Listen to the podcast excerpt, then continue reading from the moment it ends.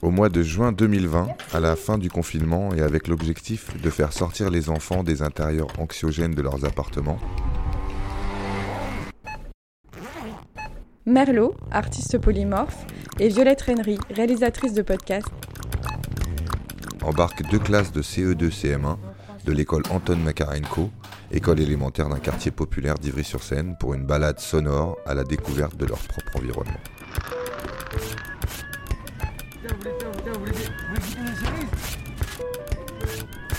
On a le couscous, des plats en sauce, de la blanquette de veau, de la choucroute.